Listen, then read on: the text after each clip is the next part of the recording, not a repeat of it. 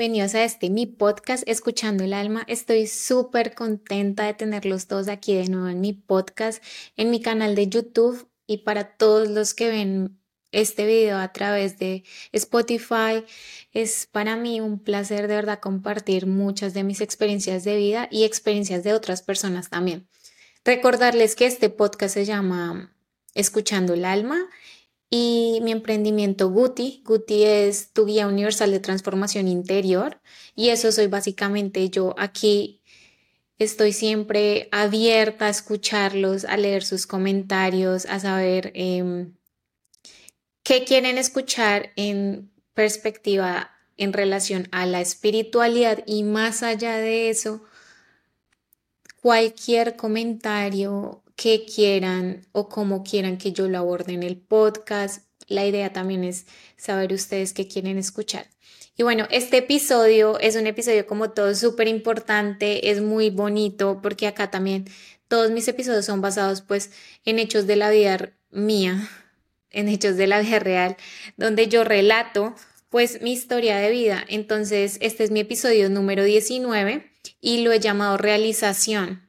Y es en esos momentos de la vida que tú te das cuenta que, wow, ok, hice un programa de coaching, o sea, entrenadora de vida. Aparte hice, bueno, otro programa de coaching para negocios y consultoría. Pero en en este ya me sentía que conocía y tenía muchísima información en mi cabeza porque yo estudié administración de empresas y estaba haciendo una maestría en gestión de proyectos internacionales. Entonces siempre me, centro mucho en la herramienta de entrenadora de vida porque eso fue lo que más cambió mi vida. Y por eso lo he titulado realización porque fue darme cuenta que existen millones de, herramientas para, de herramientas para cambiar nuestra vida y que están a la disponibilidad no solo aquí en YouTube completamente gratis para que las usemos, que muchas veces no sabemos qué camino elegir, cómo tomar una decisión. No sabemos cómo tomar una decisión.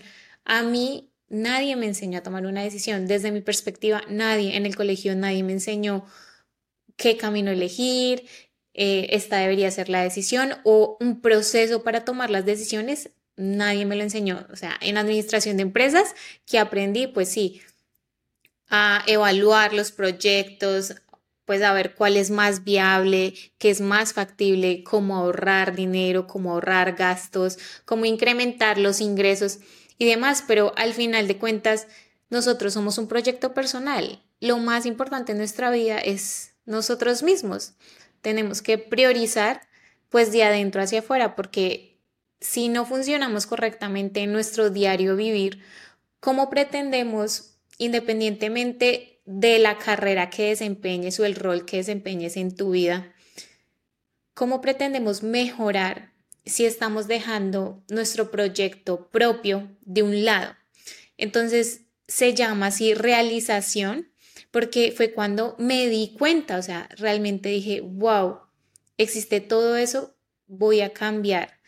Y al momento de cambiar y redefinir una identidad mía, porque ya había una identidad de la María Paula, de hace 27 años, que claramente no es la misma María Paula cuando tenía 5, 10, 15, 20, a la María Paula de hoy en día. Y cómo logré construir una nueva identidad, que es lo que la herramienta de coaching me permitió hacer. Y darme cuenta que ya pasaron dos años de que hice este certificado, que con mucho esfuerzo lo logré y, y, ver lo que he logrado a partir de ese febrero 17 que me gradué hasta la fecha que desde un principio no sabía cómo crear un podcast, lo escribí dentro de mis objetivos, dentro de mis metas, como un canal de alcance y distribución totalmente gratuito. No sabía si iba a ser por YouTube, no sabía cómo hacerlo, ni siquiera sabía si era yo capaz de hacerlo, pero puse las alternativas y las herramientas, los posibles canales de distribución para tener alcance a mis clientes, a todas las personas, no solo a los clientes, a las personas que no tienen ni idea de qué hacer con su vida, porque así como ustedes, todos tienen una vida y tenemos una vida que vivir y hay que vivirla, honrarla felizmente. Entonces, básicamente de eso se trata este podcast, este episodio en especial de hoy, donde enfrentarse a la vida real porque es que todos allí afuera siguen siendo los mismos. Cuando tú llegas a tu casa o con las personas que tú vives o si vives solo, ellos siguen siendo exactamente los mismos. Los comportamientos, las actitudes, los hábitos, las conductas, las acciones, todos siguen siendo los mismos. Entonces, encontrar que tu entorno no cambia, pero tú sí tienes toda la voluntad y la disposición de cambiar, es algo chocante, ¿sí? Pero es una realidad que hay que aceptar. El entorno no va a cambiar hasta que cambiemos nuestro interior y lo va a repetir una y un millón de veces porque nosotros mismos somos los responsables de nuestra vida. O sea, nadie es responsable de mi vida. Yo ya soy mayor de edad, ya soy una adulta, nadie puede hacerse cargo de mis decisiones. Y viéndolo desde esa perspectiva, pues tenemos que encaminar nuestra vida concorde, alineándonos a nuestros valores, a lo que realmente somos en esencia, no a la idea que nos vendieron cuando éramos niños o, o a la idea de tu papá, de tu mamá, de tu pareja, de tu esposo, de tu esposa, del maestro, de tu abuela, de tu abuelo, porque realmente son ante los ojos de ellos, no ante tus ojos. Tú realmente quién quieres ser. Entonces, esa realización es un entorno chocante que hay que aceptarlo, porque muchos te van a dejar de hablar, realmente vas a cambiar tanto que te vas a sentir en momentos totalmente solo. O sea, yo me he sentido totalmente sola, pero es enriquecedor porque es en la soledad que hay esa exploración, autoconocimiento interno, que tú realmente te das cuenta y dices, me estoy realizando como persona y a la única persona que tienes que hacer orgullosa o orgulloso es a ti mismo. Cómo honrar nuestra esencia, cómo hacer nuestro crecimiento algo viable, factible, como un proyecto, como un proyecto de negocios, como todo, porque, lo repito, somos los creadores de nuestra propia realidad, o sea, nada pasa por coincidencia, nada es una coincidencia y eso lo vamos a hablar mucho más después en un tema de que no existen las coincidencias, sino todo es una causalidad. Y hay muchas maneras de lograr esas causalidades, esos efectos espejo, esas horas angelicales que es como realmente el universo, Dios, me está respondiendo. ¿Pero por qué? Porque es que yo estoy actuando y estoy alineándome concorde a lo que es mi esencia, a lo que es mi alma. Mi alma es ese subconsciente que está trabajando pero la mayoría de las veces estamos operando un 90% de manera inconsciente y ese subconsciente ha sido el, resultado de toda una vida, o sea, de toda una vida de nuestro pasado. Y yo entiendo que cambiar cuesta y es difícil.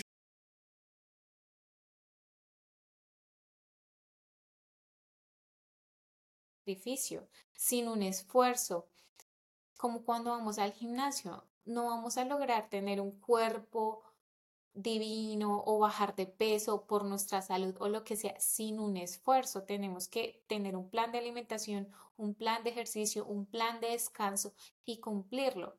Y por eso es que muchas veces las dietas no funcionan porque son demasiado estrictas y lo que hacen es cohibir a la persona y desde el principio ya se siente totalmente abrumada.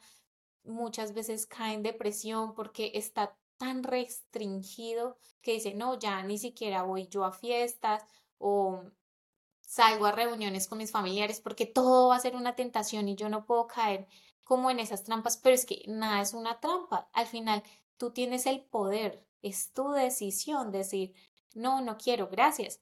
Pero porque nos cuesta tanto enfrentarnos a ese choque de nuestro exterior, de todo lo que nos rodea. Y ese es un pequeño ejemplo de todos los millones de ejemplos que hay que hacer para, para traer a conciencia que nosotros somos los responsables de nuestra vida y por consecuencia somos los responsables de toda nuestra realidad, que todo lo que nos está pasando hoy es porque tú lo decidiste.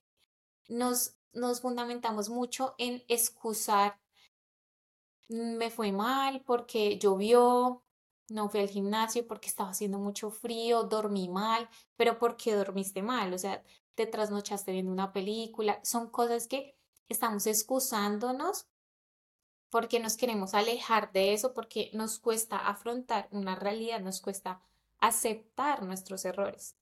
Entonces, desde esa perspectiva, pues darse cuenta y, realizarse, por eso se llama realización el episodio, porque es darme cuenta que he hecho muchas cosas en la vida de las cuales no me siento tan orgullosa, de otras que sí digo, wow, esa María Paula es lo mejor, pero entonces aquellas otras de mi entorno en donde yo estaba totalmente influenciada, impactada, afectada, como uno lo quiera ver. Entonces no se trata de autocriticarse, sino siempre con compasión, con amor, de cómo voy a lograr esa realización. Y, y eso es un paso a paso. A mí me ha costado dos años cambiar.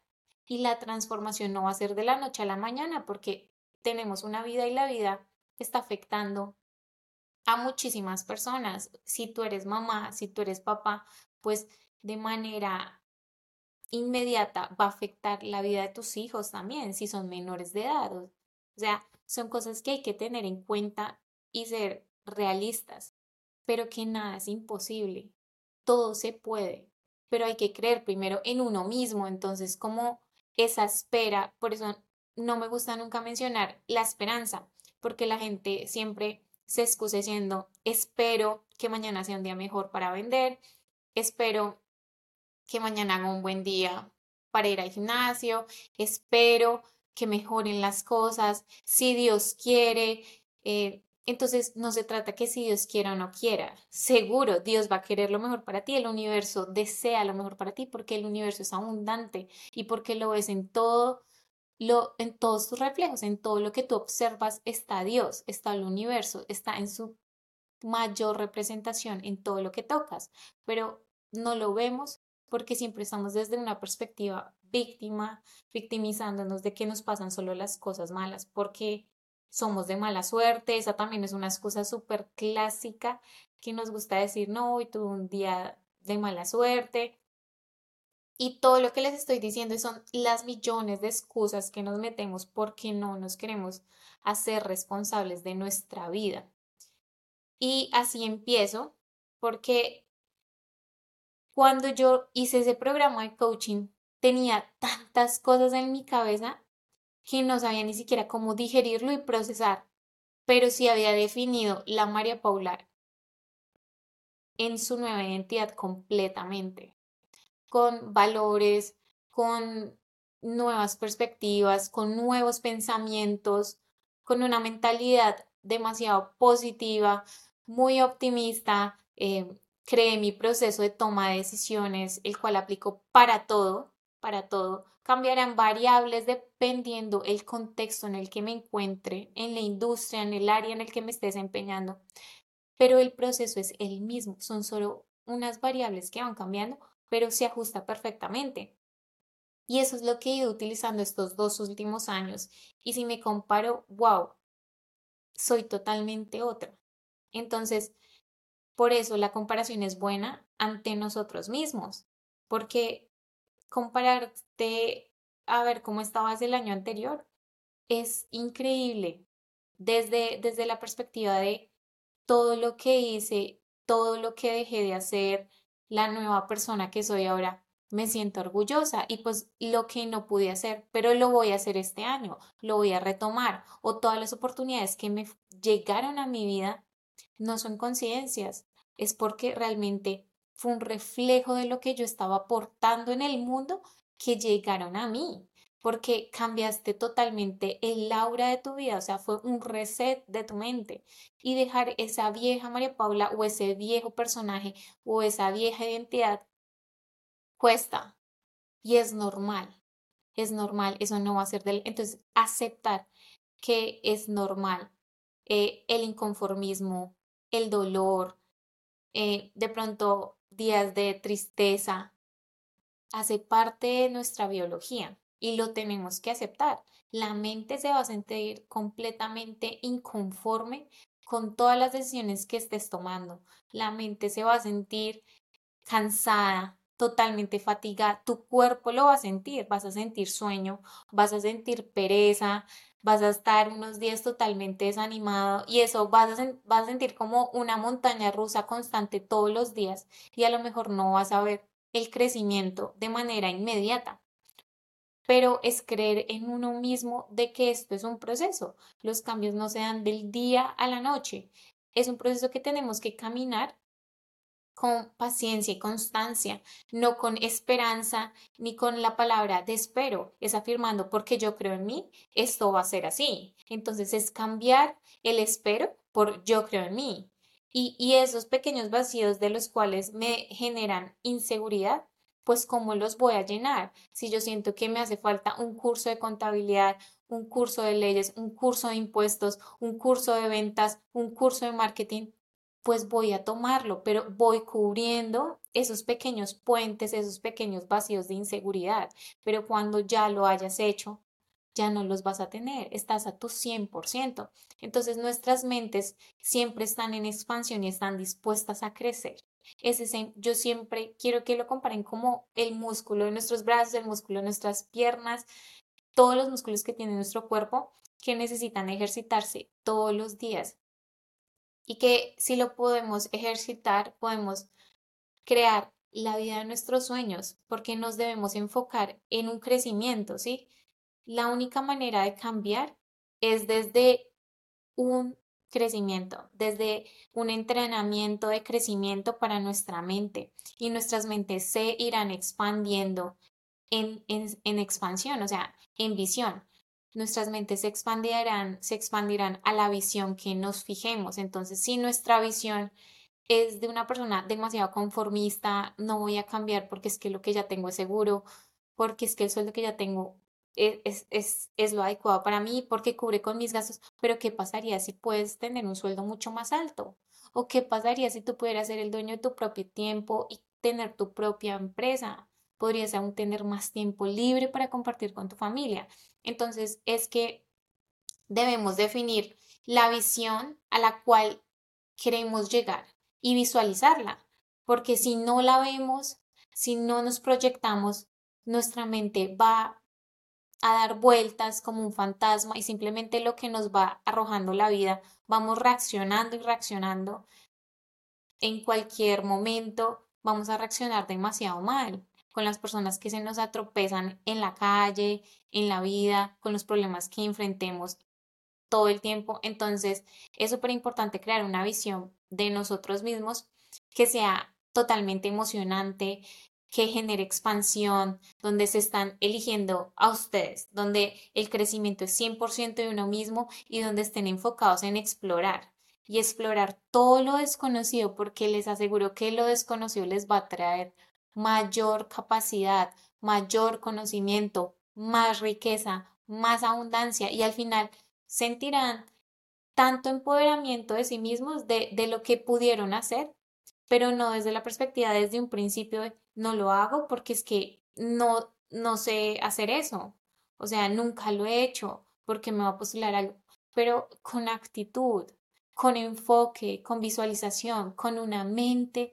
de crecimiento, con esa perspectiva de expandir tu conciencia, sí se puede, sí se puede amoldar y recrear una nueva identidad hasta que encarnas en ella, o sea, emanas en ese cuerpo que tú quieres tan deseado, en, en ese rol, en ese, no sé, vendedor estrella, en ese doctor, en, en el rol que tú desempeñes en la sociedad. Entonces, ¿cómo el pensamiento positivo ayuda en nuestro crecimiento. Eso es el tema por el cual voy a encaminar este episodio 19 porque es el pensamiento positivo el que nos va a permitir a nosotros lograrlo. Y, y, eso lo había mencionado antes, que mucha gente cree que, que uno, o sea, que hay que ser espiritual para cambiar la vida. No, mucha gente cree que, que la persona espiritual no le pasan cosas malas o creen que una persona espiritual es 100% positiva y no, pero cuando nosotros encarnamos en nuestro pensamiento positivo, no permitimos que el miedo entre. Nos estamos blindando al 100%, nos estamos cubriendo, nuestra aura repele todo lo que venga del miedo, porque estamos seguros, tenemos la capacidad de lo que podemos brindar y lo que podemos darle al mundo. Estamos al servicio de dar. Y como estamos al servicio de dar, pues vamos a recibir muchísimo más. Y hay una, hay una investigadora muy famosa, psicóloga, eh, de la Universidad de Carolina del Norte, aquí nomás, muy cerca donde yo vivo. Ella se llama Bárbara Fritkinson y ella plantea una teoría de ampliar y construir.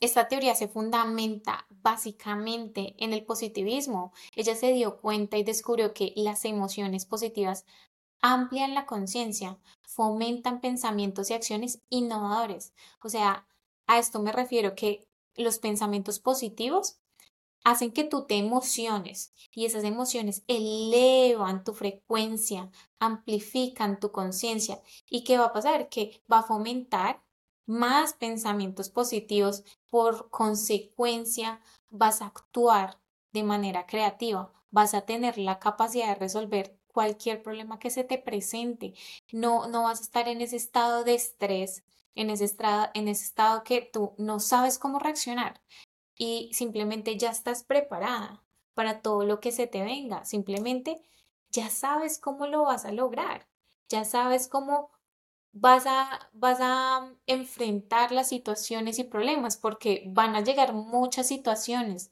van a llegar muchas crisis, van a, va a llegar adversidad, van a llegar problemas y demás. Pero tú estás blindado ante el miedo, ante esas bajas frecuencias, ante esos malos pensamientos que no te permiten avanzar. No vas a estar en esos estados de estrés donde tu cuerpo va a presentar eh, síntomas que más adelante van a representar una enfermedad que tú la puedes, la puedes, pienso yo, que sanar, pero esa no es la idea, llegar a enfermarnos y encontrar la cura. O sea, es muchísimo mejor evitar que llegar a la enfermedad. Entonces, con el tiempo, el pensamiento positivo te permite a ti desarrollar habilidades y recursos que no te lo provee el pensamiento negativo. Y cuando experimentas esas emociones positivas como la alegría, la satisfacción, el amor, em, el sentirse completamente abundante, verás millones de posibilidades en tu vida. No, no te vas a sentir enclaustrado, encarcelado en tu mente totalmente negativa, donde no hay crecimiento. Y cuando tú ves todas las posibilidades que se presentan, porque estás desde esa expansión de tu conciencia, pues los pensamientos positivos te van a permitir abrir aún más tu mente y crear nuevas opciones, nuevas ideas, si no es por este camino, llegará este camino, alguien más llegará a tu vida a abrirte el camino, se te abrirán oportunidades, se te abrirán puertas y es que tú las atrajiste, pero porque tú decidiste cambiar tus pensamientos, porque no estás en esos pensamientos negativos, has cambiado completamente tu mindset. Entonces, las emociones benefician de manera positiva tu vida minuto a minuto. Es, es realmente así, es como wow, es un baño tan profundo que tu identidad va a cambiar al 100%, porque el mayor beneficio de tener un pensamiento positivo es que vas a tener mayor capacidad para desarrollar habilidades y desarrollar recursos para utilizarlos más adelante en tu vida. Porque es que no significa que, que Dios o que la vida no te va, no te va, no, o sea, que vas a estar exento de problemas o de momentos de crisis. No, realmente van a pasar momentos difíciles, pero tú ya vas a saber cómo enfrentarlos. O sea, lo vuelvo y lo digo, porque vas a sentir que ya experimentaste esto y ya tienes las herramientas. Entonces, seguramente todos en la vida hemos experimentado momentos de positividad, eh, momentos de alegría, momentos de placer, momentos de amor, momentos de satisfacción, una comida deliciosa, ver a tus hijos, recordar el nacimiento de tu hijo. Son momentos que, que traen pensamientos positivos. Tomarse ese tiempo de recrear en tu mente esa cena o, o quien quieres tú llegar a ser tú sientes que tu cuerpo cambia completamente. El cerrar los ojos y en meditación realizar una visualización, ya sea de tu pasado, un, una memoria, un recuerdo que te genere totalmente satisfacción, amor, alegría, placer, hace que tu cuerpo se relaje por completo y después de hacer esa meditación, tú ya no piensas igual. Tú estás completamente dispuesto a crear otra opción, a crear otra posibilidad, eh, ves la vida de otra manera, con otros colores.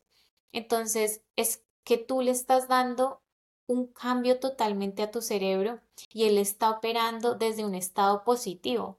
Él no está operando desde ese estado negativo, porque lo cierto es, que nuestro cerebro no se, no se puede enfocar en los dos.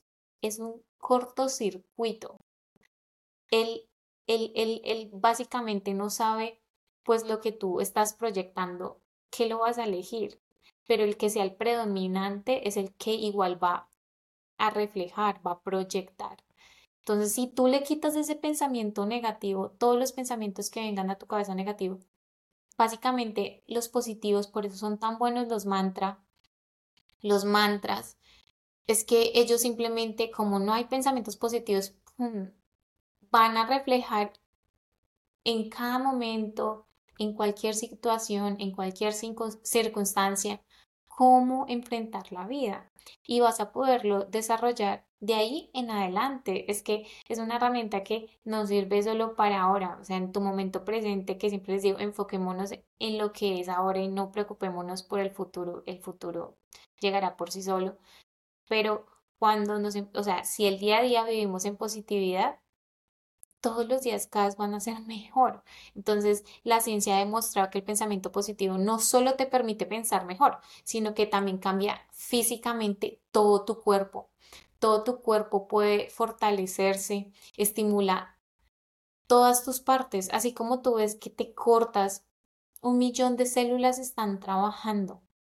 Pero cuando tú de pronto estás enfermo, no te alimentas bien, o sea, estás en un estado negativo porque tu cuerpo está enfermo, él no sabe cómo atacar, ni siquiera sabe cómo defenderse, está tratando, está tratando de pelear.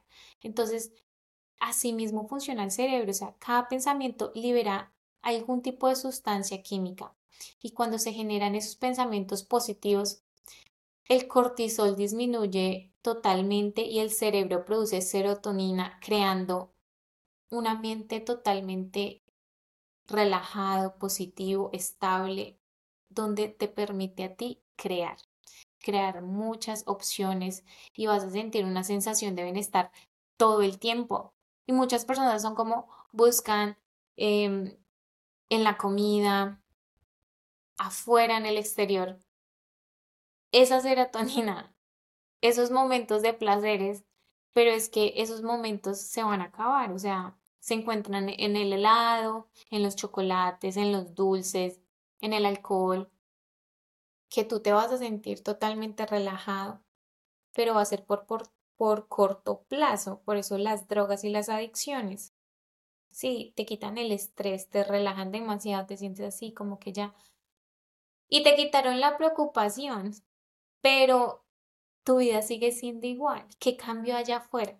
Nada, porque es que adentro no ha cambiado nada. ¿Cómo queremos cambiar nuestra realidad y nuestro entorno si adentro no ha cambiado nada?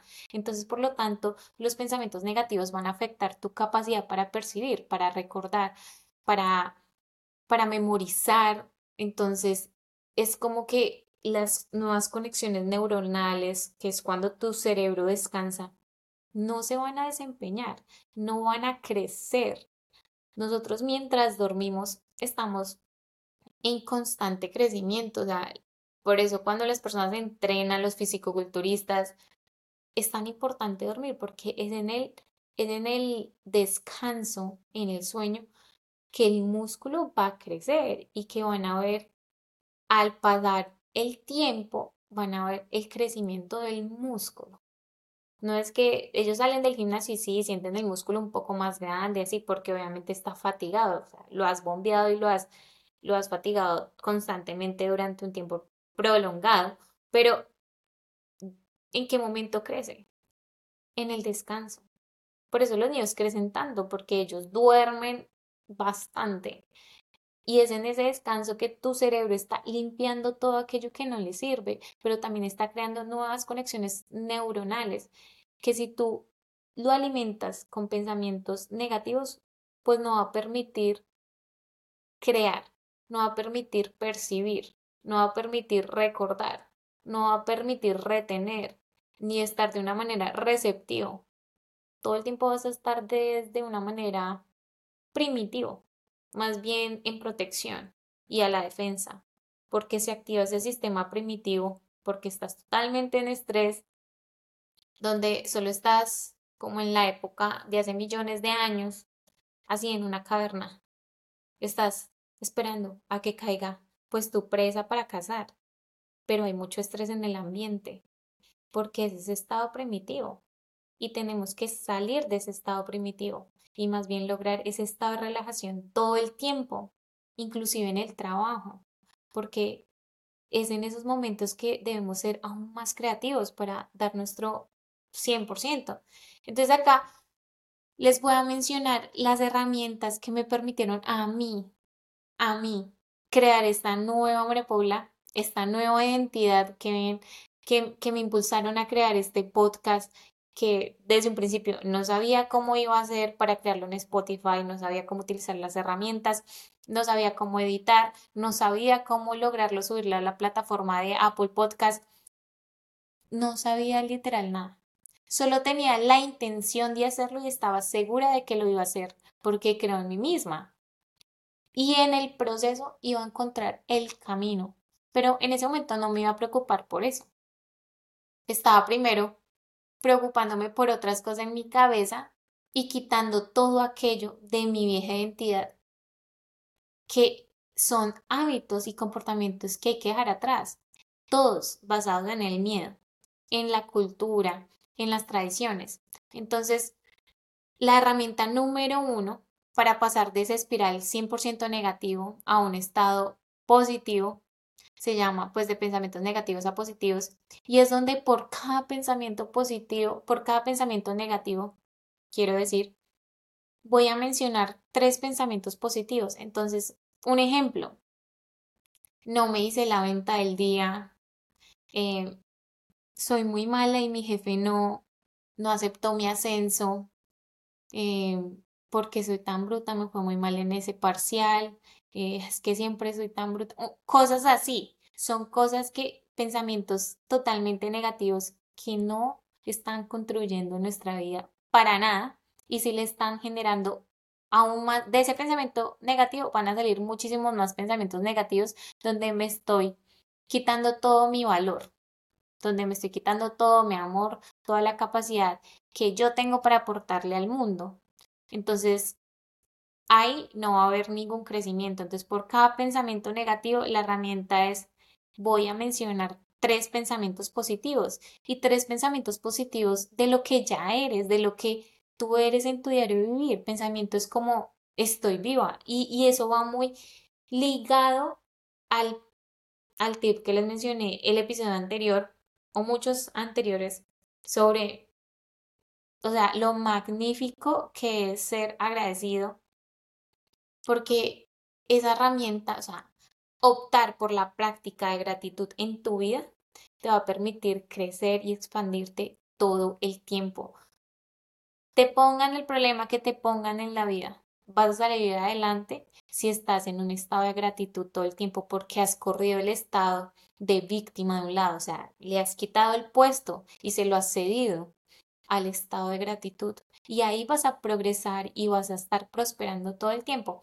Entonces, el estado, el estado positivo en gratitud sería como estoy viva, estoy sana, qué alegría que llevo a casa están mis hijos, o, o si no estás en el momento presente, pues recuerda lo que comiste ayer, un plato delicioso, lo saboreé, pensamientos básicos, es que no tiene que ser nada complejo porque te vas a sentir totalmente abrumado y vas a renunciar a primeras como todas las dietas que trata de hacer la gente quiere cambiar en un mes.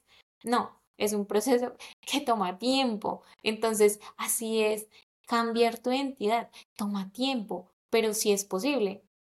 Entonces es preguntarse por qué estás agradecido hoy y, y mencionar esos tres pensamientos positivos, escribirlos todos los días, o sea, mucha gente lo hace, es una práctica muy común, muy recurrente, muy recurrente que te permite a ti estar en constante crecimiento. La herramienta número dos es la inundación de emociones positivas. Y a esto me refiero a que por lo general nosotros tendemos siempre a recordar, a recordar más las experiencias negativas en nuestra vida que todas las positivas. Y esto se debe a que nuestro sistema está diseñado para brindar protección. Como les digo, volvemos a ese sistema primitivo de la época de millones de años donde buscamos protegernos, estar a salvo. Entonces, siempre vamos a, a sacar a flote las experiencias negativas y estamos dejando a un lado todas las experiencias positivas que hemos vivido. Entonces, es normal aceptar que nuestro sistema esté diseñado para brindar protección y es importante saberlo para, para decir, ok, pasa así y lo acepto, pero esto no me define. Y esta herramienta pues llama la atención hacia lo positivo, de manera que vas a inundar tu mente con experiencias solo positivas. Entonces, en tu casa, recuerda siempre una experiencia positiva. O sea, ¿qué experiencias tú has vivido en tu vida positiva? O sea, el hecho de que tengas una casa, o si no tienes una casa en arriendo, estás cubierta bajo techo. ¿Cuánta gente no está cubierta bajo techo? ¿Cuánta gente no tiene con qué cubrirse? Sufre dolor porque estamos quejando de que hay frío, de que hay lluvia, de que hay mucho sol. No nos gusta ninguno de los climas. Y hay gente que de verdad duerme en extremo calor, duerme en extremo frío. Entonces, ¿qué ha sido sorprendente para ti en este último mes? Son las preguntas que yo porque tengo un listado así de muchas preguntas que me dieron en coaching. Y esas preguntas me permiten a mí reflexionar y buscar todos esos pensamientos que me blindan y que me dan apoyo y que aportan a, mi crecimiento. Entonces, ¿qué ha sido eso sorprendente para ti en este último mes? ¿Qué lograste este último mes? Tuvo que haber alguna experiencia que tú te sentiste completamente feliz, lleno, completo, un trabajo, un ascenso, un ingreso extra totalmente inesperado, un regalo, eh, un nuevo familiar a tu casa, una nueva persona en tu vida, conociste a alguien totalmente nuevo. E, esas experiencias hay que traerlas a flote y recordarlas. Otra herramienta muy buena es detectar el éxito en una línea de tiempo y es reflexionar sobre el pasado. Y aquí me baso en que cuando miramos el éxito que hemos tenido en nuestro pasado, estamos reconociendo que hemos construido una, identidad y detectamos en esa identidad todas las experiencias positivas. Y esto nos permite a nosotros replantearnos la forma en que abordan la vida porque seguramente todo lo que hiciste en el pasado, bueno o malo, eso depende del rol, de la perspectiva, de las circunstancias en las que tú vivas, por eso de nada sirve compararnos, eh, funcionaron en tu vida y te permitieron a ti salir adelante y llegar hasta donde estás hoy. Entonces, reconocer lo que hemos construido y cómo construimos esa identidad en nuestro pasado te permite a ti detectar las experiencias positivas y a replantear la forma en que abordaste la vida. O sea, decir como, ok, estaba así y luego llegué al punto B, un nuevo rol. ¿Cómo hice ese cambio? ¿Cuáles fueron las herramientas? ¿En qué estaba pensando? ¿Qué fue lo que me motivó? Porque la motivación no todos los días está acá. La motivación muchas veces está acá, está acá, está acá. Yo, yo todos los días no me levanto súper contenta y feliz de ir al gimnasio. Hay días que estoy, ay, no, cansada, eh, tengo pereza, tengo frío, lo que sea. Pero es que yo sé que la motivación no me va a, no me va a ayudar a lograr mis metas. Si dependiera de la motivación, no, no hubiese llegado a ningún lado. O sea, es mi disciplina constante de todos los días que granito a granito va a ir aportando a mi meta, a mi cima. Entonces, a partir de eso es ir a tu pasado y reconocer a través de esa línea de tiempo cuáles fueron los cambios que impactaron tanto en tu vida, que te generaron pensamientos positivos, experiencias positivas y ver cómo esas experiencias, o sea, se desenvolvieron, se desarrollaron. ¿Qué detonó que tú hicieras ese cambio? ¿Cuál fue el proceso? ¿Cómo lo enfrentaste? Porque ahí se definió una identidad en, aquello, en aquel tiempo, en aquel año o par de años, y esa fuiste tú durante, durante mucho tiempo. Y eso fue muy bueno. Y de ahí puedes recrear una nueva identidad. Entonces no lo puedes echar como a saco roto y eso ya no sirvió. No, de hecho las cosas pasan por algo. Y no es coincidencia que lo hiciste así o cómo lo hiciste o qué te impulsó, cuál fue el proceso, cómo fueron las decisiones. Entonces, abordar esos, esos aspectos de nuestra vida, esas experiencias, esas experiencias y formas de vida y lecciones de vida hasta ahora y cómo cada experiencia ha creado la persona que eres hoy, es fundamental reflexionar sobre eso. Esa es la herramienta número tres. De la herramienta número cuatro está experimenta el asombro. Y es entonces cuando prestamos atención a algo que crea una gran sensación en nuestro cuerpo como ver un atardecer, como ver un animal, como ver una planta, como sentir el viento que nos baña muchas veces el viento, también hay baños de viento, bueno, hay baños con todos los elementos, pues, em, excepto el fuego, así, no se puede pasar el fuego, pero pues no te vas a bañar con fuego, pero a eso me refiero que ese, ese, ese momento de experimentar asombro te permite a ti sentir una sensación completamente diferente en tu cuerpo. Ver un atardecer, ver un amanecer es algo hermoso. Ver una cascada, ver una fuente, ver la naturaleza, ver un bosque, ver los animales, es algo totalmente hermoso. Pues a mí me gusta, a mí me encanta. Ver videos, son cosas que, que, que te permiten asombrarte. Y eso hace que tú experimentes la esencia de la vida. Y es cuando te das cuenta que la vida es ilimitada, que la vida no tiene límites y reconoces lo grandiosa que es la vida. Entonces te permite a ti reflexionar sobre, wow, la vida es ilimitada, la vida es hermosa. ¿Cómo puedo yo experimentar más asombro en mi vida? ¿Cuáles pueden ser las acciones para experimentar más asombro en mi vida? Eso es súper importante y eso es algo hermoso porque sin emoción en nuestra vida, pues qué sentido tiene la vida, o sea, así como zombies dormidos. Entonces son esos momentos de conexión, que así tu vida esté súper ocupada, tienes mil cosas que hacer, tienes muchas citas que, que hacer, que tomar, pues hay tiempo para todo. Todos tenemos 24 horas al día. Entonces, esta herramienta que es experimentar el asombro, de verdad, es un placer estar vivos. Es un placer ver un atardecer es un beneficio, es una bendición y es completamente gratis ver al amanecer. Bañarnos debajo de una cascada, son cosas tan sencillas, ir a un río. Entonces, ese, ese asombro en tu vida, esas experiencias que generen asombro en tu vida, van a ayudar que tu crecimiento a través de tu transformación a lograr tu nueva identidad sea efectivo y la logres y la encarnes. Otra herramienta muy buena, eh, la número 5, es ser soñador.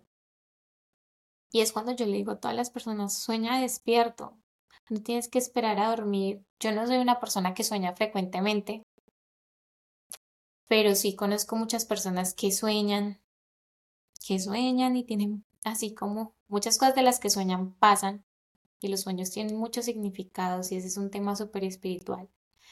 Pero permitirse a uno soñar despierto es visualizarse todo el tiempo. Y si tú piensas que es muy real, ¿por qué piensas que es muy real? Porque te estás limitando. ¿Qué te falta para hacerlo realidad? Entonces, permitir que tu mente juegue con diferentes posibilidades. No es necesariamente que estas posibilidades estén ligadas a un objetivo, pero puedes experimentar inclusive la, pregunta del millón en coaching es, ¿y si tú hoy te ganaras el baloto?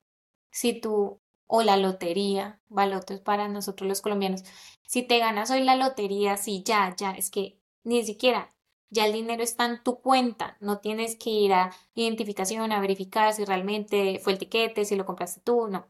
El dinero ya está en tu cuenta bancaria. Ya eres millonario. ¿Cómo experimentarías tú la vida? ¿A qué te vas a dedicar el resto de tu vida? Todos los días. ¿Cómo va a ser tu rutina? ¿Cuál va a ser tu trabajo? ¿Sí? Entonces, permitirte a ti soñar, te vas, vas a recrear una vida totalmente diferente donde tu cuerpo, primero que todo, se relaja, se emociona, se pone feliz, cambia, sonríes, o sea, es como un esplendor totalmente diferente donde dices, haría esto, haría esto, tomaría esta decisión, todo cambia. Y es que todo eso puede ser posible. No hay que esperar a ganar la, la lotería cuando hay un millón de oportunidades afuera para hacer dinero, porque es que el dinero ya está hecho. Él puede llegar a ti. Entonces, son cosas que si no nos permitimos soñar, estamos todavía en ese estado negativo, en ese, en ese estado de victimización total, donde de ahí pues no vamos a salir. Y, y una herramienta es soñar, soñar despiertos que es la visualización. Y el doctor Joe Dispensa lo dice mucho y por eso la meditación caminando, la meditación caminando es con los ojos despiertos. En un momento sí, tú cierras los ojos, haces la meditación guiada. Si no sabes cómo hacerlo, haces la meditación guiada, pero él te dice, abre los ojos. ¿Y por qué lo hace? Porque él es científico, es doctor epigenético, pues ¿qué haces? Recreas, reencarnas. O sea, encarnación en tu cuerpo y estás visualizando y por consecuencia estás actuando tal cual como estás pensando. Estás creando tu nueva realidad y todo se va a ir sincronizando. Entonces, hay muchos estudios y así como el doctor Joe Dispensa, él tiene muchos em, recursos, investigaciones que lo soporta. O sea, él ha sanado muchísimas personas con sus meditaciones. Ha sanado cáncer. Él se sanó a sí mismo cuando le dijeron, su diagnóstico era, usted nunca en la vida va a poder volver a caminar. Y él tomó la determinación y la decisión de decir, no me voy a operar, porque el operarse, operar la médula espinal era reconstruirla. La posibilidad de que él volviera a caminar era nula. Y él básicamente no lo hizo, todo el mundo dijo que estaba loco y ahí empezó su caminar, o sea, ahí empezó de verdad todo lo que había estudiado al respecto con la ciencia, lo empezó a hacer consigo mismo, o sea, él fue su propio proyecto y él dijo, si esto funciona, dedicaré el resto de mi vida a ayudar a las demás personas. Entonces, es, fue ese entrenamiento, esa maestría de la mente que permitió que él volviera a caminar y ser quien es hoy en día. Entonces, simplemente soñar despierto, de verdad, es de las herramientas más enriquecedoras que a mí personalmente me han permitido ese crecimiento y mucha gente era, no, tú estás por allá pensando en otras cosas, en cuentos, no sé, y toda la gente viendo las noticias, viendo esta crisis. Yo nunca miro noticias porque es lo más desalentador de este mundo. Entonces, pues mejor no hacerlo, mejor no miremos las noticias, porque es que eso que va a generar pensamientos totalmente negativos y va a estar desde un estado de miedo, de alerta, sistema primitivo. Yo no quiero estar así a la defensiva. Yo quiero estar creando todo el tiempo la vida de mis sueños porque, les recuerdo, somos los creadores de nuestra realidad. Una herramienta que aconsejo es la número 6, leer una, una autobiografía y es cuando leemos sobre los viajes, lecciones de vida de otras personas que a ti te inspiren y que te ayudan a ti a ver ellos cómo hicieron para vivir su mejor vida. Desde, desde una perspectiva de ver el potencial de cómo esas personas llegaron a ser lo que son. Ahí es muy bueno observar, ver cuáles fueron las herramientas, las lecciones, porque te permitirá a ti ver que todas esas personas también tuvieron muchos altibajos, también sufrieron montañas rusas de tristeza, de dolor, de sufrimiento, pero también tuvieron momentos y experiencias de alegría, de amor, de satisfacción, de bienestar. Lo importante es que ellos siguieron avanzando. Eso es súper importante porque en estos dos años que yo he cambiado mi vida ha sido así, han sido altibajos, 100% incertidumbre, totalmente me lancé a lo desconocido. Entonces, ahí es cuando yo digo, wow, y lo que he logrado hasta hoy. Cuando mi panorama después de que terminé coaching, terminé mi maestría, regresé a Colombia, estaba debiendo demasiado dinero, estaba súper endeudada, pero nadie iba a pagar eso por mí. La verdad es que nadie iba a pagar eso por mí. Entonces, fue mi responsabilidad y siempre es mi responsabilidad pagar mis deudas. Nadie lo iba a hacer por mí. Entonces, ¿cuál iba a ser el plan? No sabía cómo lo iba a lograr, pero yo sabía que sí era capaz de lograrlo, porque siempre he podido terminar de hacer las cosas. Entonces, tener, tener esa posición de yo sé que voy a pagar, no sé cómo lo voy a hacer, pero yo sé que lo voy a pagar. No, no, no, no estoy no estoy esperando a que alguien solucione, a que Dios venga a mí, a que nadie va a venir a salvarte, nadie va a venir a darte la mano. Tú tienes que dar el primer paso, tú tienes que salir. Y es que ahí vas a, ahí se te van a presentar las oportunidades de cómo vas a lograr resolver ese problema. En ese caso yo estaba muy endeudada. Entonces, ahí es cuando digo, wow, cuando yo leo libros, de las personas que yo más admiro, ellos también tuvieron momentos súper críticos y difíciles. O sea, Malala Yousafzai, yo digo, esa mujer, primer premio Nobel de Paz, súper, bueno, ya está, ya es mujer, pero de niña fue que se hizo muy famosa. ¿Por qué? Porque le dispararon en la cabeza. O sea, ella no tenía permitido estudiar porque porque era una mujer, ¿sí? Y ella siempre dice, con un lápiz podemos cambiar el mundo. Hoy en día tiene fundaciones donde inspira, motiva a que las mujeres estudien, a que haya esa igualdad de género.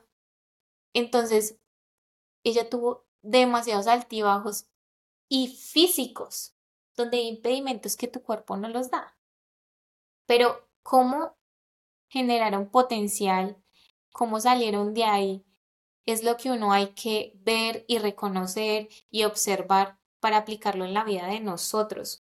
Y así hay un millón de ejemplos. O sea, hay uno muy bonito que me impactó muchísimo y es, me, me, me sentí como identificada, así como la historia de John Robbins. Él es muy famoso porque él es, él es el hijo del creador de Baskin Robbins y Baskin Robbins es muy famoso porque son las heladerías que están por todo Estados Unidos y su papá pues creó ese imperio y, y él desde que nació hasta el día de hoy. Solo veía helados, vio cómo su papá dio toda la vida, toda la vida, todo su tiempo en la creación de cada sabor, de cada tienda, de abrir más sucursales en cada ciudad y se expandió, donde generó un imperio, donde él sabía que al final todo eso iba a quedar para él, pero él decidió renunciar y rechazar esa oferta. Él sí trabajó, él desempeñó diferentes roles en la compañía, él hizo todo lo que pudo, pero llegó a su límite porque vio otros espejos que no le gustaban. Se dio cuenta que, ok, su tío murió y se preguntaba por tanto, por tanto azúcar, por tanto dulce.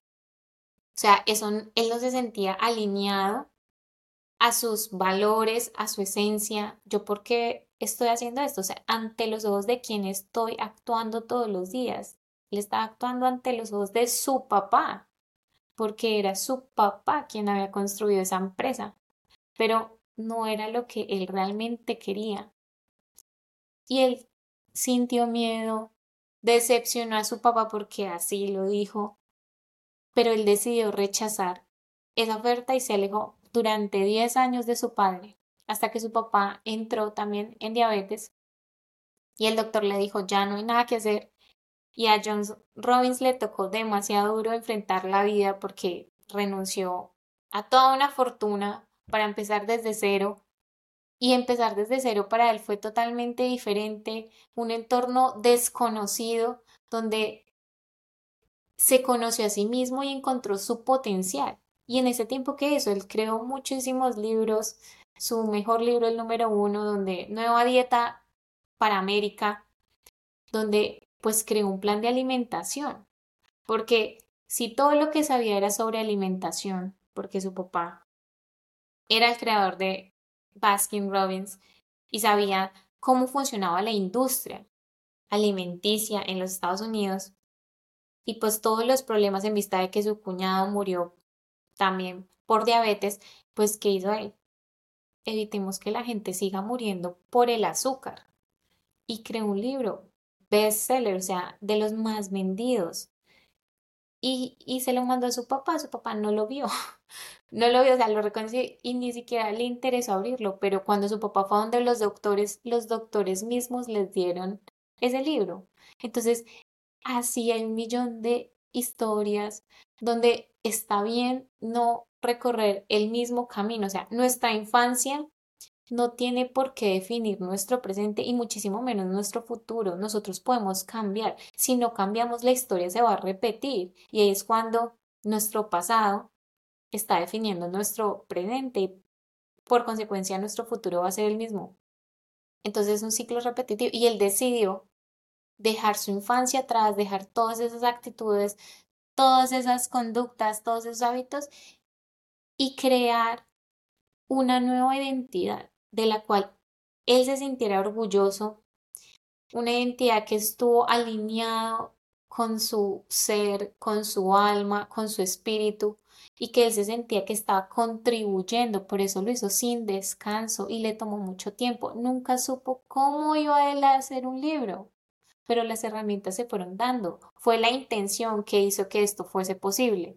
Entonces, otra de las herramientas, la número siete, es, se llama aburrirse. Y a veces es necesario aburrirse, porque estamos en una época en la que siempre, está, siempre estamos enfocados eh, en el trabajo, por consecuencia, pues estamos siempre muy ocupados. Y, y ese es el lema de todos hoy en día, en el siglo XXI, es que no tengo tiempo.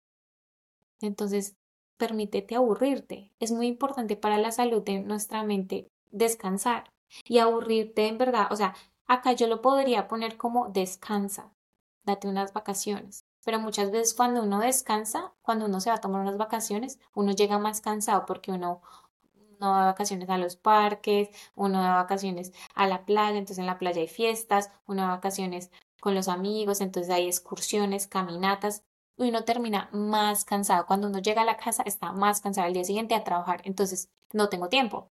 Entonces, aburrirse, permitirse, aburrirse es permitirte recargarse, conectar con todos esos puntos que tú dejaste ahí sueltos de tu, de tu identidad que tú quieres cambiar y esta es la nueva identidad a la que quieres llegar, pues, ¿cómo le vas a hacer para llegar allí? cuáles son los pasos, cuáles son las, las acciones. Entonces, desconectarte de cada tarea, de cada dispositivo electrónico, del iPhone, de las redes sociales, de los celulares, de las noticias, es permitirte, en verdad, descansar, darle un descanso amplio a tu mente para que se tome el tiempo de no hacer nada. Por eso la meditación. De no hacer nada porque en ese no hacer nada pues hay un espacio para crecer, para crear desde un lugar nuevo, fresco, siempre con pensamiento positivo. Entonces, vayan a la naturaleza, escuchen la naturaleza, caminar en la naturaleza. Y bueno, es súper importante antes de crear una nueva entidad, que es cuando estamos en la realización de que nos hemos dado cuenta, ok, esa no es la vida que, que quiero, más bien esta es la vida que yo quiero, es, es identificar dos aspectos súper importantes. O sea, para lograr una nueva identidad tenemos que tener en cuenta que hay dos procesos o dos caminos que podemos tomar para lograr esa nueva identidad. el, el proceso número uno es sanar el pasado. Sanar el pasado es súper importante porque el que no conoce su historia la va a repetir y con tendencia la va a seguir repitiendo. Entonces, súper importante, sanar el pasado te permite a ti avanzar. Y es un proceso muy bonito. Es cuando digo yo, el dolor es inevitable, pero el sufrimiento es opcional. Entonces, este es un proceso sí o sí. El segundo proceso es construir un nuevo patrón de pensamiento. Y hay muchas maneras de construir un nuevo patrón de pensamiento nosotros somos el resultado de muchos patrones. después del patrón viene la conducta y después de la conducta el hábito. Después del hábito la identidad de la persona. Entonces, si tú quieres lograr hacer, no sé, un deportista profesional, modelo, actriz, cantante, no sé, abogada, abogado, pues construye tu patrón de pensamiento escríbelo, visualízalo, actúa concordia a él, encarna en él todo el tiempo. Y bueno, pues ahora quiero hablar sobre por qué es tan difícil cambiar y dejar una identidad. Si es, si es difícil cuando despedimos a los seres queridos, cuando mueren, imagínense lo difícil que es matar tu identidad anterior. Pero no es imposible, pero hay que, hay que decirlo así, porque vas a estar en, en un choque que, de, de, inconformismo que es normal y, y, y por eso digo, debemos ser compasivos y tener paciencia con nosotros mismos, porque el, el, el cansancio, la inconformidad va a ser, o sea, el inconformismo va a ser inevitable, pero por eso están todos los pensamientos positivos y todas las herramientas que les mencioné para que aporten y refuercen y muevan esa vieja identidad que no te aporte, que no te permite crecimiento y lograr la vida de tus sueños en el proceso de crear una nueva identidad. Y aquí hablo de la bioingeniería y comprender que crear una nueva identidad requiere de bioingeniería, o sea, ¿y qué es la bioingeniería? Pues nuestra biología. Nosotros siempre estamos en expansión. Nosotros estamos generando nuevas células todo el tiempo. Todo dentro de nosotros está cambiando siempre, constantemente. Y es eso que digo yo, porque no soy científica, es básico, pero es muy claro para que un niño de 5 años, de 6, 7, 8, lo pueda entender. Y es que si podemos diseñar lo que sucede dentro de nuestro cerebro, porque podemos, y dentro, o sea, y podemos diseñar lo que pasa con nuestro cuerpo, también podemos diseñar el resultado que queremos. ¿Qué quiero decir con esto? Podemos crear la realidad que queremos vivir. La podemos crear completamente. Nosotros somos el efecto de la causa de nuestras acciones. Nada, nada pasa porque es que tú eres el malo, no. Tú tomaste esa decisión, asuma tus consecuencias, asume tus consecuencias. Y eso es súper importante, por eso siempre les voy a decir, sal de tu estado de víctima. El día que cambies tu estado de dejar de ser una víctima o de dar pesar, o ahí va a haber un cambio, ahí va a haber una transformación, ahí tu identidad ha cambiado y ya no eres el mismo de antes o la misma de antes.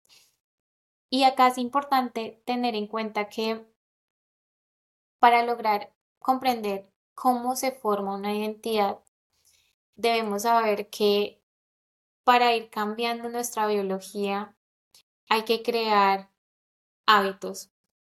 Y el proceso que lo permite hacer es la neuroplasticidad de nuestro cerebro, que nos va a permitir lograr la vida que deseamos, comprender cómo funciona eh, este proceso de creación de identidad, pues te va a permitir lograrlo. Entonces, es darte cuenta que en verdad los hábitos que tú elijas van a determinar la nueva persona que tú quieres ser, tu nueva identidad. Entonces, ¿cómo cambiar tu identidad? Elige los hábitos que tienes que optar, encarnar, recrear, accionar en tu vida.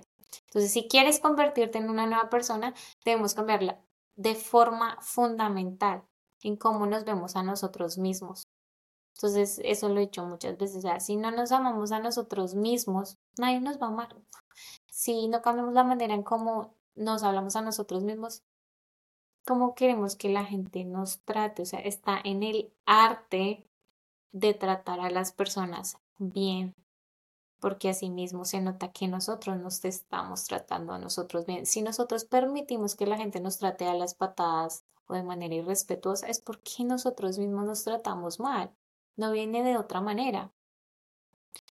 Y, y es súper importante saber que nuestra identidad está formada por muchas capas. Y en YouTube tengo un video que hice hace muchos años en Londres de cómo cambiar nuestra conciencia. Y para, para saber cómo cambiar nuestra conciencia, o sea, es súper importante reconocer que hay muchas capas que hacen de nuestra identidad lo que somos o lo que era María Paula. O sea, nuestra identidad no fue escogida. O sea, simple, no la escogimos nosotros, es lo que quiero decir. Es la que, ahí sí, nos tocó vivir, porque niños, yo no nací vivir en Colombia, yo no nací, yo no, ¿sí me entiendes? O sea, yo no elegí eso. Pienso que en este caso, donde naciste, definió mucho tu identidad, parte de tu identidad. Entonces, muchas personas no saben qué propósito tienen en la vida. Vete a tu historia. Y muchas personas, no, pero es que mi historia es triste, pero es que mucho de tu historia hay experiencias, hay momentos que formaron tu identidad y eso es lo que en esencia has sido. ¿Cómo saliste de ahí? ¿Cómo lo lograste? ¿Qué dijiste? ¿Qué dejaste de hacer? Ahí están esos pequeños dones, esa esencia que tú tienes que te hace único, porque hay que saber y, que, y reconocer que una María Gutiérrez Vega no va a volver a ver en la historia, no la volverá a ver. O sea, Albert Einstein no hubo uno, dos, tres, no hubiera más. O sea, eso es súper importante saber que la identidad de uno no la tiene nadie más. Entonces, reconocer que las capas de identidad que tú tienes han sido por diferentes aspectos es súper importante e identificar esos aspectos. Y lo quiero mencionar. El uno es la identidad basada en la cultura. Súper importante saber dónde naciste, qué te ayuda a creer la sociedad. Y ahí en la sociedad digo yo, por eso en mi, mi podcast para mí era muy importante hablar sobre mis orígenes, yo hice un proceso de sanación de mi pasado extenso y masivo, sanación del niño interior, sanación del linaje femenino, del linaje masculino, materno, paterno, todo, todo, espiritual, no espiritual, ciencia, de todo, ¿sí? Porque es súper importante reconocer, o sea, ¿qué te ayuda a ti a creer la sociedad? O sea, la sociedad en la que naciste, ¿en qué te contribuyó? o qué creencias te puso en la cabeza. Porque em, muchas personas nos dicen lo clásico como el, el Culture Escape que habla Vincent Lakiani en Mind Valley sobre cuando tú llegas al, al colegio siempre te dicen hay que ir al colegio, hay que escoger una carrera profesional, y hay que luego conseguir un trabajo y casarse y tener dos hijos y por consecuencia tener un carro, un perro y muchas personas llegan a sus 40 años y cuando evalúan su autorrealización son completamente infelices. ¿Por qué? Porque eso fue lo que te llevó a, crear, o sea, la, la sociedad te hizo crear esa ese pensamiento, esa perspectiva en tu cabeza de éxito. Entonces es súper importante entender cuáles son esos pensamientos de éxito que tienes en tu cabeza. Cuando me refiero a identidad basada en la cultura, es en todo lo que estaba a tu alrededor, de donde naciste, de, de la religión, quién estaba, o sea, qué sistema político estaba gobernando el lugar donde tú naciste, cómo está conformada tu familia, quién te crió, quién te crió, qué te gustaba hacer, a qué le tenías miedo. Son preguntas súper importantes para reconocer cómo fue formada tu identidad, qué tradiciones culturales em, hicieron que seas así, porque yo soy así porque nací en Colombia, ¿sí? Me gusta el reggaetón, el vallenato, la bachata, toda la, la música latina, la salsa, el merengue, pero seguramente si hubiese nacido en la India, sería otra persona, no hablaría español, seguramente si hubiese nacido en China, hablaría chino, completamente diferente. Entonces, es súper importante tener esto en cuenta, o sea, todas esas capas de identidad o esas máscaras. No te las pusiste tú, te las pusieron y me voy a lo básico. Cuando nace un bebé, ya tienes una capa de identidad de género, o sea, mira la entrepierna que es niña, entrepierna niño, ah, entonces le vamos a poner este nombre. Y más aún cuando tu nombre lo pusieron con un significado con alguien en relación a tu familia. Entonces como junior tal, junior tal o decimosexto tal. Y entonces como el mismo nombre del papá, del bisabuelo, del tatarabuelo. Eso es súper importante saberlo, saber esa entidad, o sea, esas capas, quién las, quiénes la, la pusieron, ¿sí? Muchas veces uno llega a este mundo en respuesta a las súplicas de muchos seres humanos que estaban acá orando para que tú llegaras. O sea, entender todo eso requiere de tiempo y es un proceso. Y hay muchas personas especialistas que te ayudan a entender.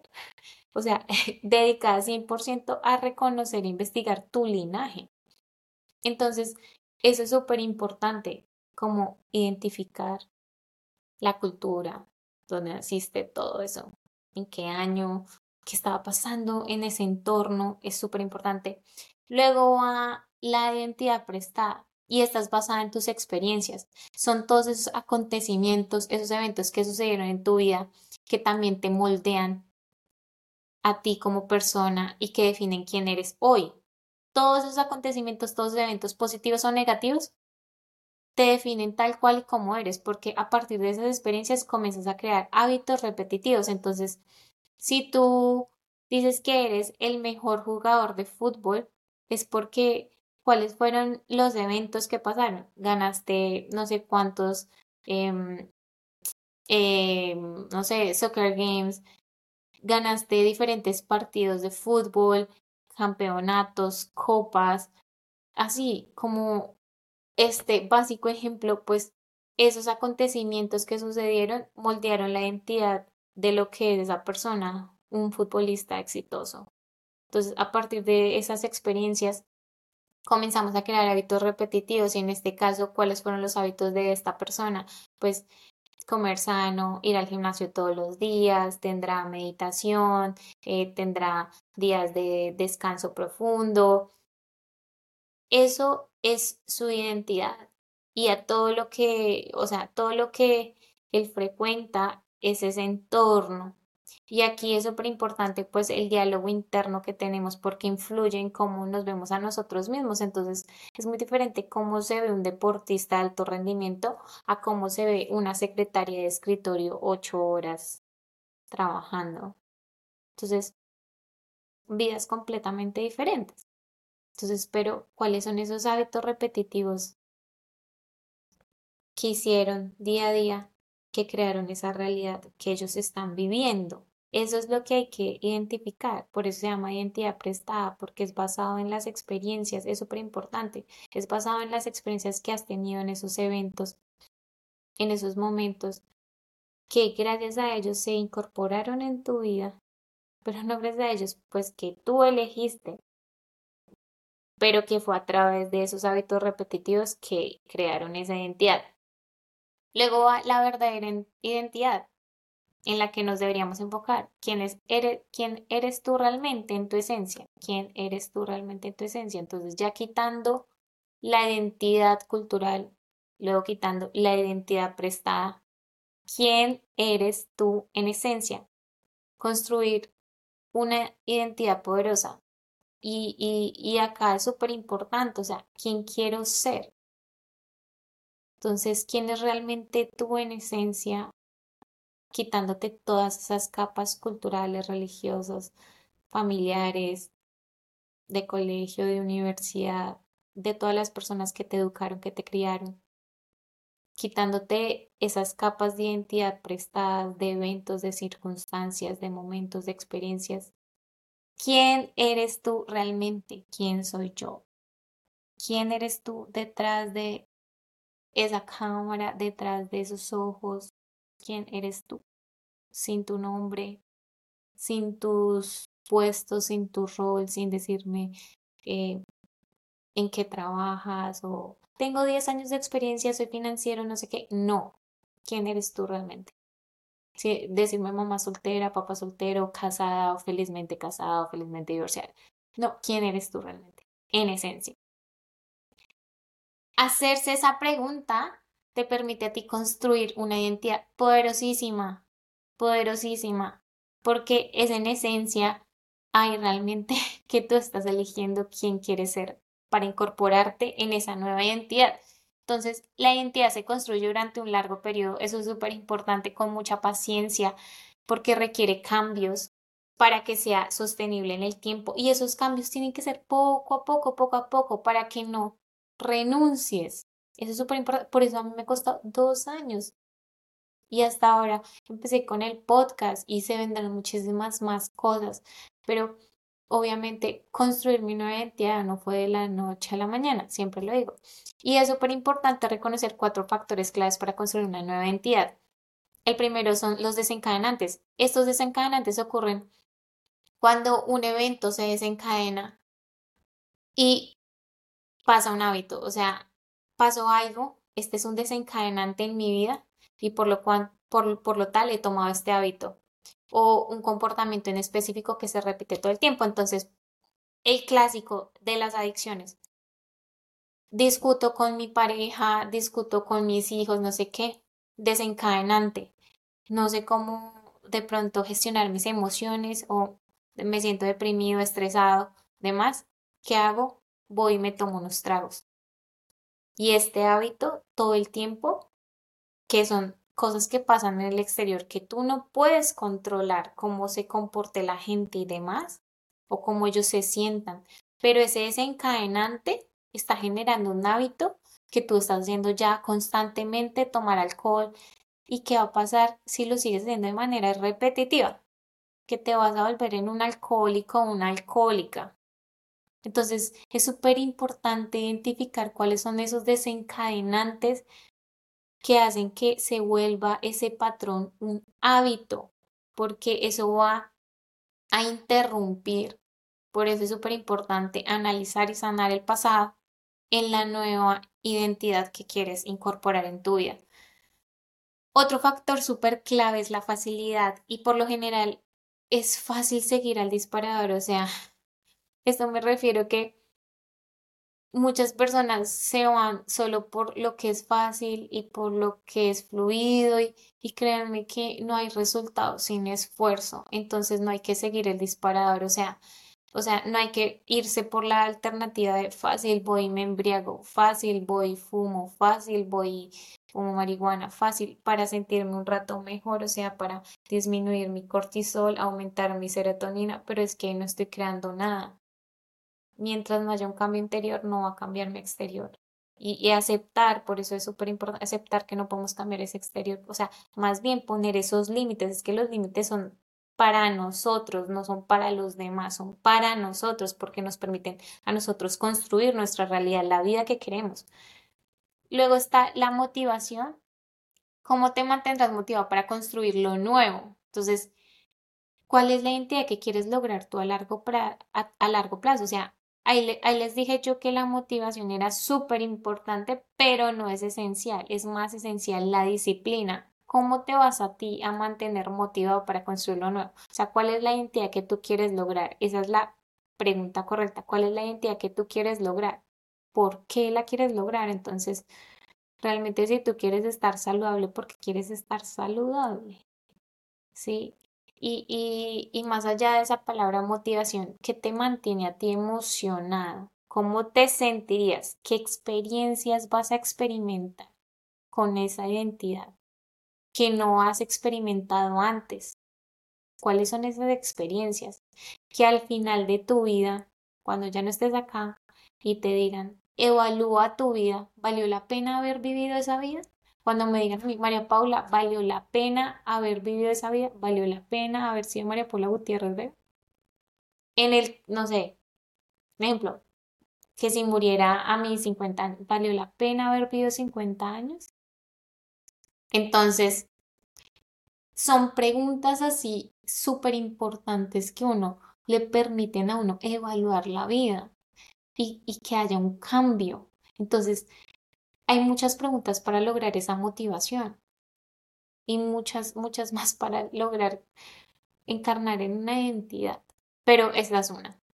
Eh, recompensas. Esta es la forma en que se premian a sí mismos por avanzar en la dirección que realmente desean. Entonces siempre es súper importante como alegrarse, felicitarse, abrazarse, por esos pequeños logros, porque pequeños logros van a ir sumando, sumando, sumando hasta llegar hasta el escalón, hasta cuando tú, de verdad, cuando vas llegando a la primer cima, vas viendo tu otra cima y por, es que, por eso es una montaña rusa y así se trata la vida y es lo lindo de vivir la vida. Entonces hay que recompensarse, consentirse, amarse, eso es 100% amor propio.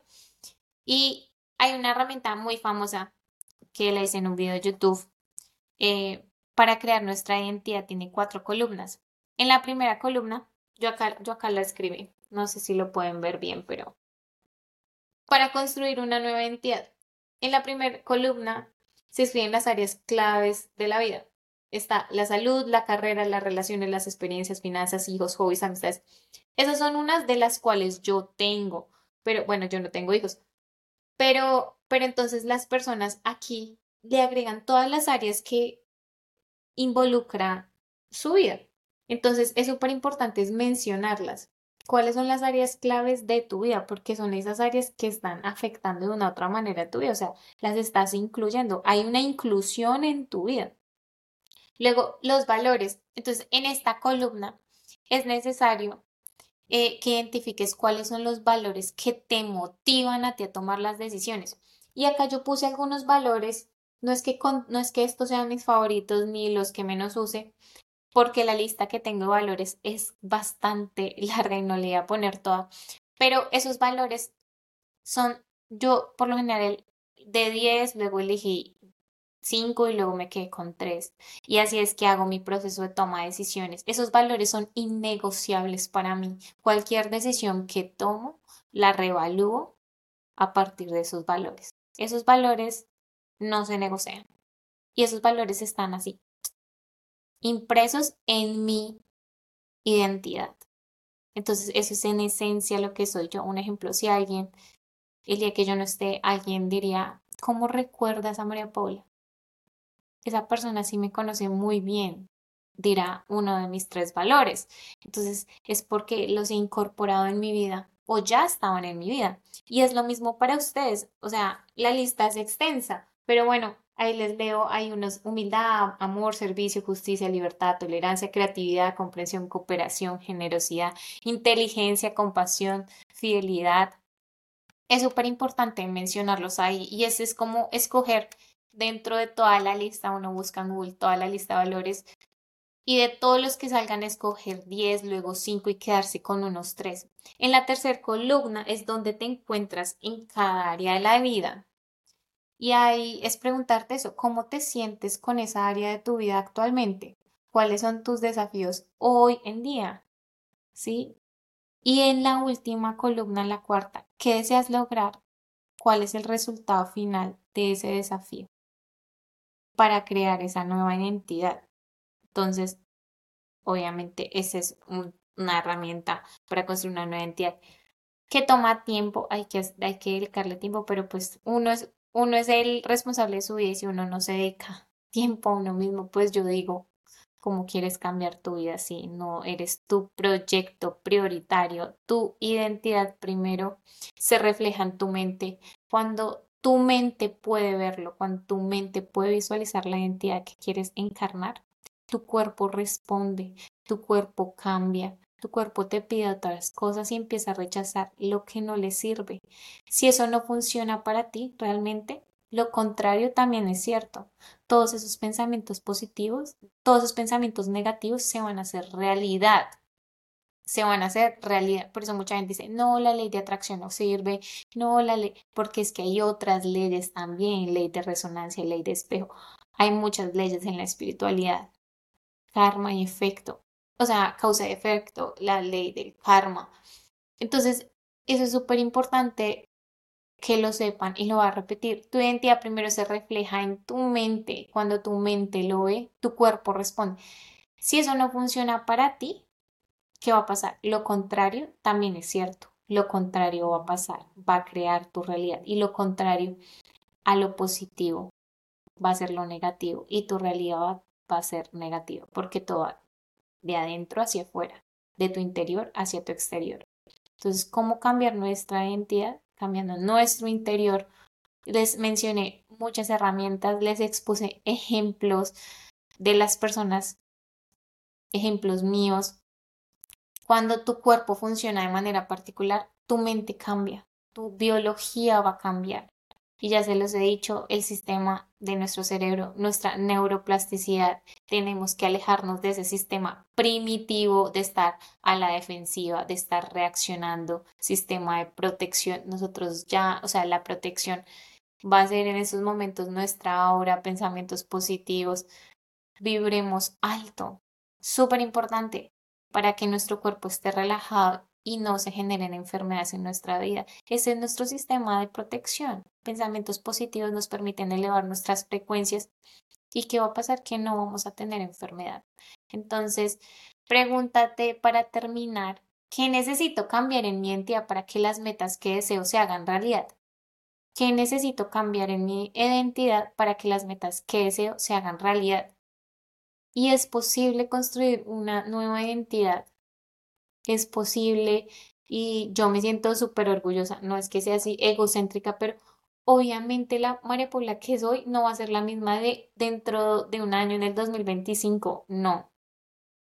Va a ser cada vez muchísimo mejor y mi mejor comparación soy yo hace dos años, hace tres, hace cinco y analizar esos, esos momentos, esos eventos, esas experiencias en mi linaje de tiempo, cómo hice para salir de ahí, quiénes eran los que estaban alrededor mío. No, yo lo hice sola cuáles fueron las herramientas, de verdad, alguien me ayudó, cómo lo hizo, por qué me ayudó, cuál fuera su intención. O sea, analizar todas esas cosas no es, no es botar en saco roto tu pasado, pero sí es importante sanarlo porque la historia se repite. Entonces, este fue este episodio en mi podcast Escuchando el Alma conmigo, María Paula Gutiérrez. Súper feliz de tenerlos a todos aquí. Gracias a todos por escucharme, por seguirme en mis redes sociales, Mapau Gutiérrez V Estoy en TikTok, Instagram y con mi emprendimiento Guti, guti.live. Lo pueden encontrar también en YouTube para los que quieran ver este video en, en horizontal. Y bueno, pues gracias. Eso fue todo por hoy en mi episodio 19 de realización.